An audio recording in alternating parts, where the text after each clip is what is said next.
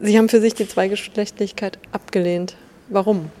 Ja, naja, also weil es ist ja ein langer Weg gewesen, wie bei ganz vielen Leuten, die sich irgendwann überlegen, ach, vielleicht bin ich gender non-konform oder non-gender-binär oder genderqueer, dass das äh, eine Frage ist, von sich nicht zu identifizieren mit dem, was es an sozialen Angeboten gibt, was Zweigeschlechtlichkeit ist eben und zu merken, dass in jeder Form von Zweigeschlechtlichkeit, auch wenn sie noch so stark reclaimed oder verändert wird, immer doch noch eine Diskriminierung mit drin ist. Das Geschlecht an sich bereits die Diskriminierung ist, also die geschlechtliche Zuordnung von Menschen und das dann zu versuchen, irgendwann, soweit es geht in dieser Gesellschaft, ein Stück weit für sich sein zu lassen. Warum Diskriminierung? Weil es eine Reduzierung auf Körper ist oder auf Rolle?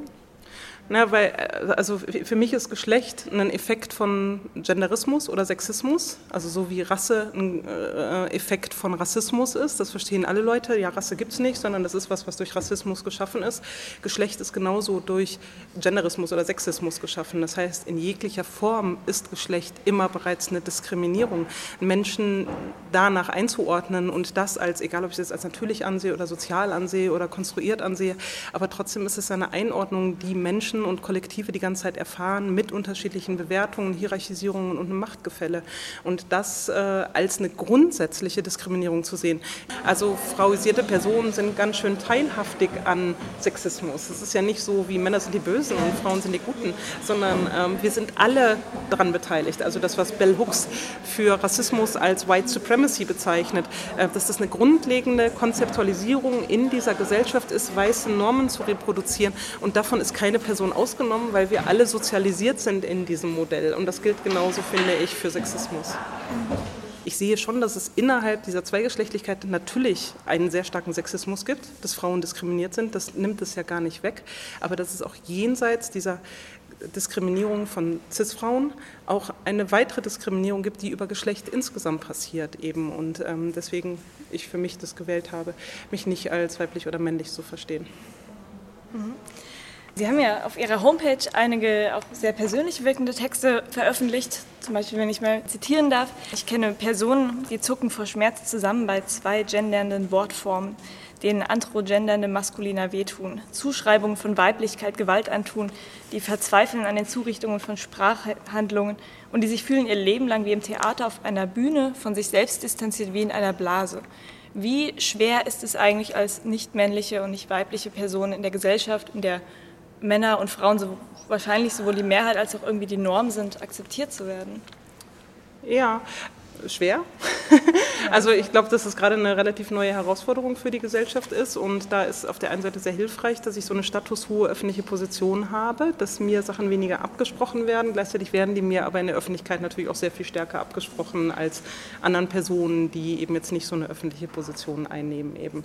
Ähm, die Gesellschaft an sich, also als deutsche Gesellschaft, äh, ist auf Zweigeschlechtlichkeit basierend. Also es, es gibt erstmal nichts jenseits dieser Norm und das ist ja eben dann auch gesetzlich festgeschrieben. Und äh, das kann nur auf dieser gesetzlichen Ebene über Klagen ausgehebelt werden. Und da gibt es ja jetzt erste Klagen von einer Person, die eine dritte Option einklagt, also um zu sagen, hier, es muss was anderes neben Weiblichkeit und Männlichkeit geben.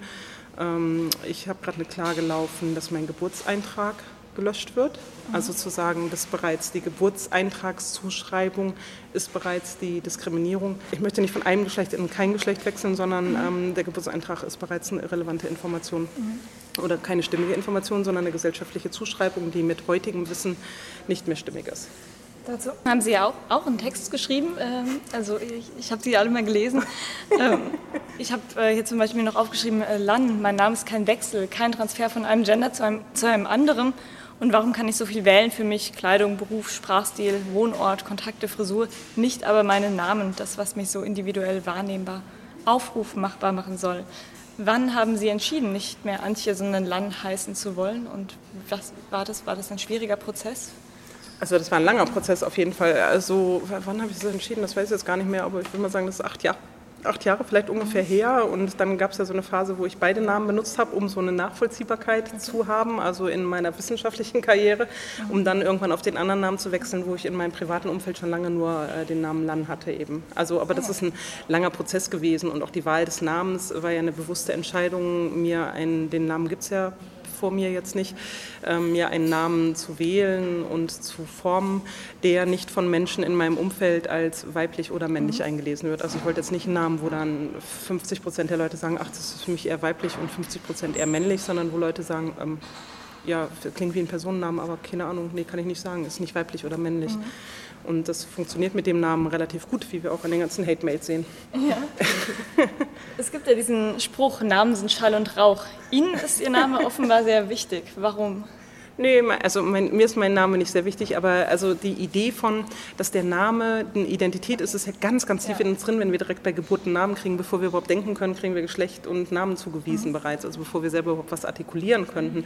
Ähm, ich kann durchaus sein, dass ich meinen Namen mal wieder wechsle. Ich ähm, veröffentliche übrigens auch Sachen unter anderen Namen, also das weiß aber keine Person, außer so drei, vier andere Leute. Ja. Also das ist jetzt nicht so, dass ähm, ich finde, dass ein Name ein ganzes Leben lang konstant sein muss, so wie auch Pronomen nicht ein ganzes Leben lang konstant sein müssen und Geschlechtervorstellungen nicht konstant sein müssen. Und es gibt durchaus Kontexte und Situationen, wo ich mich äh, nicht als Transperson verstehe. Das ist, also das, mir geht es jetzt nicht, das ist jetzt nicht die authentische, essentielle, richtige Identität, sondern es geht ja darum, das zu dekonstruieren und zu sagen, aha, das andere stimmt nicht, aber es gibt auch nur, genauso wie es Weiblichkeit und Männlichkeit nur gibt, weil es Sexismus gibt, gibt es auch Trans nur, weil es Sexismus gibt. Ja, also das ist ja genauso. Jede Form von sozialer Kategorisierung, die auf Genderismus oder Sexismus reagiert, gibt es nur, weil es Sexismus gibt. Wenn es den nicht mehr gäbe, bräuchten wir das alles nicht. Ja? Also insofern ist das für mich immer ähm, eine strategische, politische Entscheidung, keine essentielle, authentische Entscheidung zu meinem Sein. Deswegen würde ich das jetzt nicht ausschließen, dass es auch wieder irgendwann einen anderen Namen gibt. So wie es auch immer wieder neue Pronomen geben wird. Dass äh, es eine dermaßen lange Geschichte einer Frauenbewegung und einer Lesbenbewegung gibt, zeigt, wie äh, durchgängig und wenig gebrochen Sexismus in dieser Gesellschaft ist. Also dass es immer noch eine Notwendigkeit ist. Dass dann Menschen in diesen Phasen sich auch als so verstehen. Natürlich, äh, also laufe ich nicht die ganze Zeit in meinem Privatleben umher und ähm, finde, ja, aber eigentlich bin ich gar nichts, bin ich nur ganz ein Individuum oder sowas. Natürlich ist eine Identifikation mit politischen Gruppen wichtig, aber für mich sind das politische Termini und keine Termini meines essentiellen mhm. Seins. Mhm. Mhm. Und es ist auch in der Frauenbewegung so und in der Lesbenbewegung so, auch wenn es immer auch Effekte gibt von, weil ich vorher die ganze Zeit missgegendert worden bin oder die ganze Zeit falsch angeredet worden bin oder die ganze Zeit in heteronormativen Verhältnissen gelebt habe, ist ja auch sowas wie eine Erleichterung da drin und so ein Gefühl von, oh, jetzt bin ich wirklich ganz bei mir angekommen. Das bricht ja dann meistens im Laufe des Lebens wieder irgendwann zu merken, ja, so einfach ist es eben nicht. Was ist mit dem Körper? Ich meine, der verändert sich auch, aber also, ja, was, was ist das Ich? Was, was bin ich? Das ist eine philosophische Frage. ja, das ist eine philosophische Frage.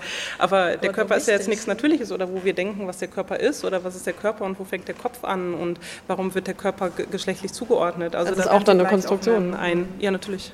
Also natürlich, und es ist eine ganz machtvolle, Natur, naturalisierende Konstruktion. Und es ist vollkommen okay, dass Menschen das für sich akzeptieren und nicht so wahrnehmen, aber ähm, es ist total wichtig, politisch immer hinzugucken, ähm, na, wie darüber auch immer wieder Normalitäten geschaffen werden und massivste Ausschlüsse passieren.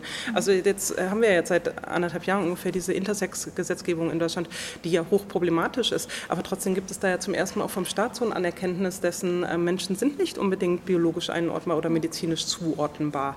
Und das müssen wir außer Kraft setzen und die Menschen entscheiden das irgendwann. Ich meine, das ist ein, einfach ziemlich, also für die Menschen ist dieses Gesetz scheiße, aber das, was dahinter steht, ist natürlich, ein, also ist natürlich eine Revolution, zu sagen, ähm, Menschen müssen das irgendwann selber entscheiden. Also ich meine, und das ist nicht mehr die Medizin, die das entscheidet, die Menschen entscheiden. Das, das ist ja gigantisch, ja. Also diese Möglichkeit, die da eröffnet wird. Oder wie es in Argentinien und in Dänemark ist, ähm, dass Menschen ohne jegliche Form von Gutachten ihr Geschlecht wählen können und ihre Geschlechtszuordnung wählen können.